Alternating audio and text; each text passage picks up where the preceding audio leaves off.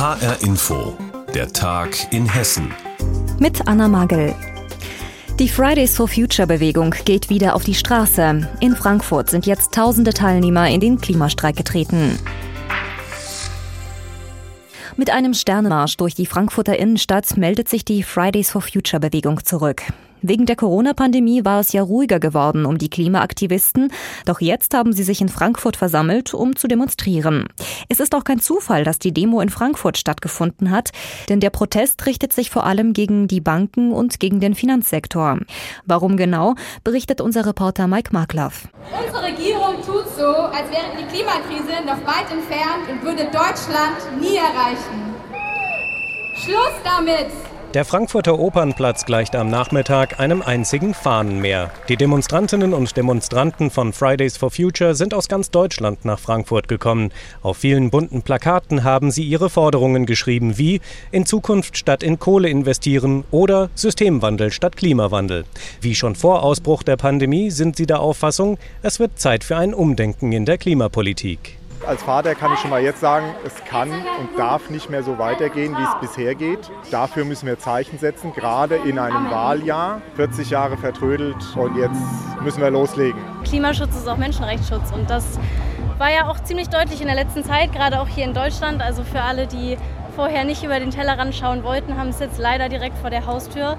Und das zeigt einfach, warum das immer wieder wichtig ist und warum ich immer wieder demonstrieren gehe weil ich der Meinung bin, dass die Klimakrise das Problem unserer Zeit ist und weil völlig klar ist, dass einfach viel zu wenig getan wird für die Hoffnung, dass das gesehen und gehört wird, mit auf die Straße zu gehen. Der Protest der Demonstrierenden richtet sich vor allem gegen den Banken- und Finanzsektor. Die Protestierenden wollen, dass künftig nicht mehr in fossile Brennstoffe wie Kohle, Gas und Öl investiert wird. Fridays for Future Sprecherin Annika Rittmann. Wenn ich die Skyline sehe, muss ich einfach daran denken, wie aus Frankfurt, die heißeste Stadt Deutschlands. Das heißt, hier erleben wir aktiv Klimakrise, Milliarden eben in menschenrechtsverletzende, klimazerstörende Projekte fließen.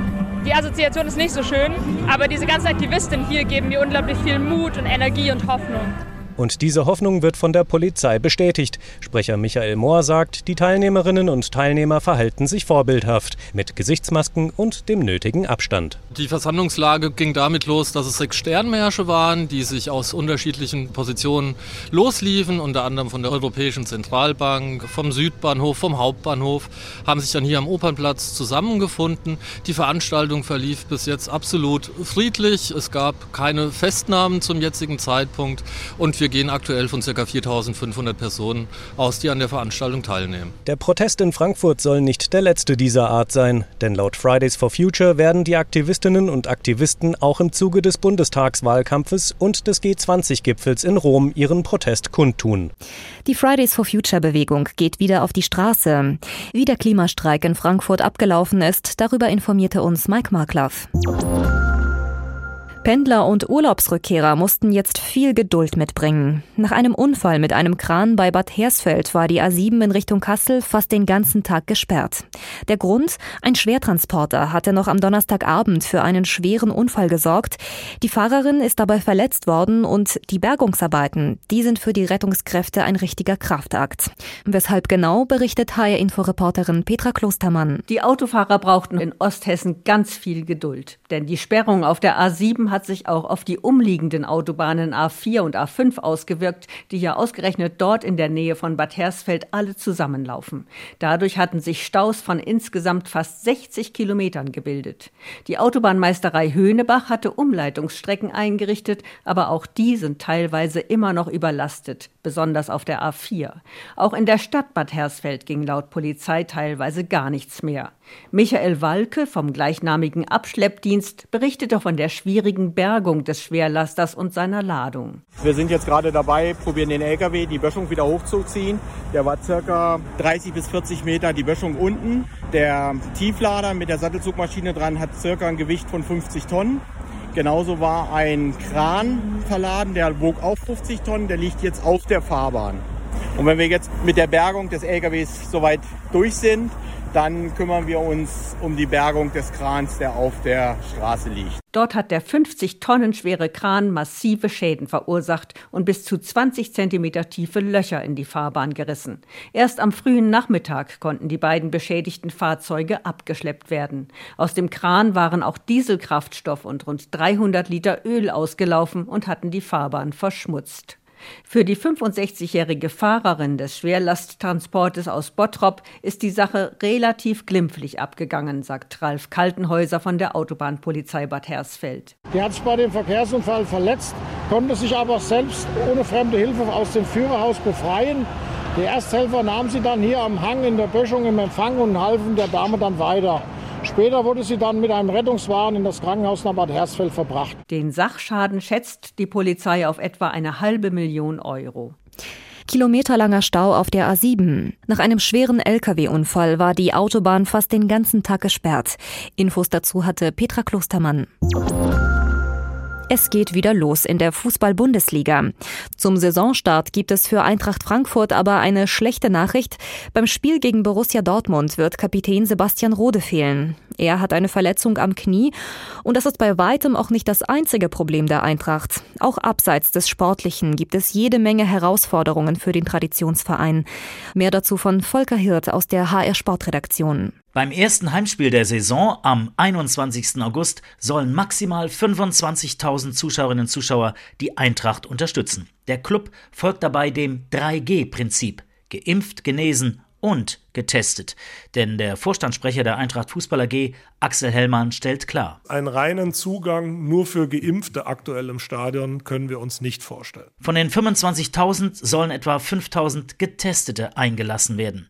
Aber egal wie sich die Zahl der Zuschauer zusammensetzt, die Verluste bleiben hoch. Hier vielleicht nochmal die Formel dass pro 10.000 Zuschauer, die wir nicht haben, etwa 10 bis 12 Millionen Euro Verlust einzukalkulieren sind. Axel Hellmann stellt klar, noch eine Saison ohne Zuschauer wird nicht gehen, ohne ans, wie er meint, Tafelsilber zu gehen, sprich zum Beispiel Top-Spieler zu verkaufen, also die sportliche Substanz klar zu schwächen. Die letzte Saison, die Zahlen sind ja schon bekannt, operativen Verlust 45 Millionen Euro, 70 Millionen Euro Umsatzeinbrüche, das schultert man ein Jahr, ein zweites Jahr können wir das so nicht schultern. In diesem schwierigen Umfeld müsse man noch viel umsichtiger haushalten, gewinn- und erfolgsbringend investieren, klug ausbilden und Talente entdecken, verstärkt auch im Verein. Das ist die Philosophie vom neuen Sportvorstand Markus Krösche. Einen guten Mix zu finden zwischen erfahrenen Spielern, mit denen wir eine hohe Wahrscheinlichkeit haben, unsere Ziele zu erreichen, Spieler mit Potenzial hinzuzufügen, die, die gewisse Fähigkeiten haben, um unsere Ziele zu erreichen und dann Transfererlöse zu erwirtschaften und auf der anderen Seite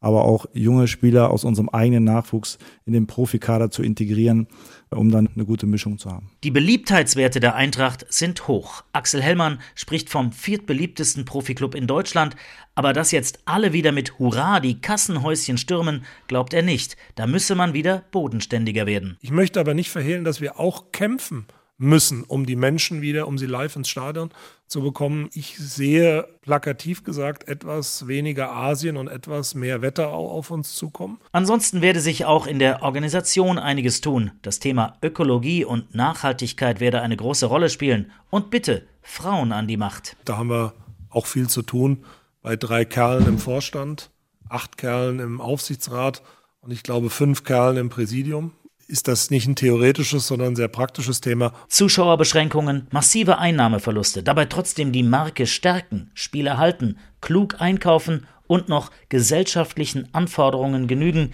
In schwierigen Zeiten sind bei der Eintracht einige dicke Bretter zu bohren. Zum Start der 59. Bundesliga-Saison erwarten Eintracht Frankfurt viele Herausforderungen, und zwar nicht nur aus sportlicher Sicht. Die Corona-Pandemie hat dem Verein wirtschaftlich sehr zugesetzt. Wie die Eintracht ihre finanziellen Sorgen angehen will, darüber informierte uns Volker Hirt. Ehre, wem Ehre gebührt. Eine Bronzestatue für keinen geringeren als Musiklegende Elvis Presley. Diese Statue hätte eigentlich schon seit einem Dreivierteljahr in Bad Nauheim stehen können, in der Stadt, in der Elvis mehrere Jahre als US-Soldat gelebt hatte. Doch immer wieder ist was dazwischen gekommen, nicht zuletzt die Corona-Pandemie. Doch jetzt ist es endlich soweit. Elvis lebt, jedenfalls als Bronzefigur, und die ist nun endlich enthüllt worden. Mehr dazu von Anne-Kathrin Hochstrat. Lässig steht er ans Brückengeländer gelehnt da. Elvis Presley, der King of Rock'n'Roll, hat jetzt ein lebensgroßes Denkmal in Bad Nauheim. Dafür haben Elvis-Fans Geld gesammelt und jetzt ist die Figur endlich an Ort und Stelle, an einer kleinen Fußgängerbrücke über der Usa. Heute Nachmittag wurde die Bronzestatue feierlich eingeweiht als Auftakt zum European Elvis Festival, was noch bis Sonntag in Bad Nauheim stattfindet. Die ersten Fans posieren schon mit der Figur und dieses Wochenende werden mit Sicherheit noch viele mehr dazukommen sagt Anne-Kathrin Hochstrat über die Elvis-Bronzestatue in Bad Nauheim. Nach langem Hin und Her ist sie endlich aufgestellt worden zum Auftakt des Elvis-Festivals, das jetzt am Wochenende stattfindet. Ja, und während in Bad Nauheim Elvis gefeiert wird, feiern die Frankfurter ihren Goethe-Turm.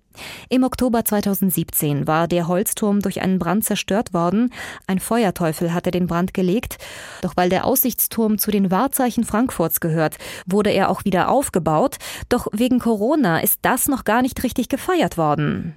Jetzt am Wochenende erwartet uns aber das Goethe-Turmfest in Frankfurt. Und darüber haben wir vor dieser Sendung mit HR Info-Reporter Frank Angermund gesprochen. Wir haben ihn gefragt, Frank, der neue Goethe-Turm ist ja auch aus Holz. Was tut denn die Stadt, um ihn gegen Brandstiftung zu sichern? Na, man verrät nicht alle Maßnahmen, aber zum einen ist das Holz nicht behandelt und es soll dadurch schlechter brennen. Der alte Turm war ja mit Teer bestrichen und ist deshalb abgefackelt wie Zunder. Dann sind die Elemente des neuen Turms durch Metall verbunden. Das soll helfen und es steht auch ein Zaun drumherum, damit man nicht so einfach drankommt. Und natürlich Videobilder gibt's auch. Jetzt am Samstag gibt es ja einen großen Festakt, bei dem der neue Goethe-Turm gefeiert wird. Wie und wann kann man denn da mitfeiern? Die 150 Karten für den Festtag morgen, die sind natürlich weg. Ich habe mal probiert, noch eine zu bekommen. Das hat nicht geklappt. Aber äh, das Goethe-Turmfest bietet ja noch mehr. Äh, zu diesem Festakt wird unter anderem eine Hinweistafel, eine Gedenktafel für den ehemaligen Stifter des Goethe-Turms, Gustav Gerst, angebracht. Der wäre dieses Jahr 150 Jahre alt geworden. Der hatte damals das modernste Kaufhaus auf der Zeil und ist dann von den Nazis verfolgt worden. Außerdem gibt's beim Goethe-Turmfest Live-Musik. Da ist ein echter Spagat zwischen Rockmusik und Ja Jagdhornbläsern, alles dabei, Fassbieranstich. Und der neue Dokumentarfilm über den Wiederaufbau des neuen Goethe-Turms, der wird auch gezeigt. Und meiner Meinung nach lohnt es sich immer, einen Blick auf den Goethe-Turm oder vom Goethe-Turm zu wagen. Fantastischer Ausblick. In Frankfurt findet dieses Wochenende das Goethe-Turmfest statt. Was die Besucher genau erwartet, darüber hat uns Frank Angermund informiert. Und das war der Tag in Hessen mit Anna Magel. Die Sendung gibt es auch als Podcast auf hrinforadio.de.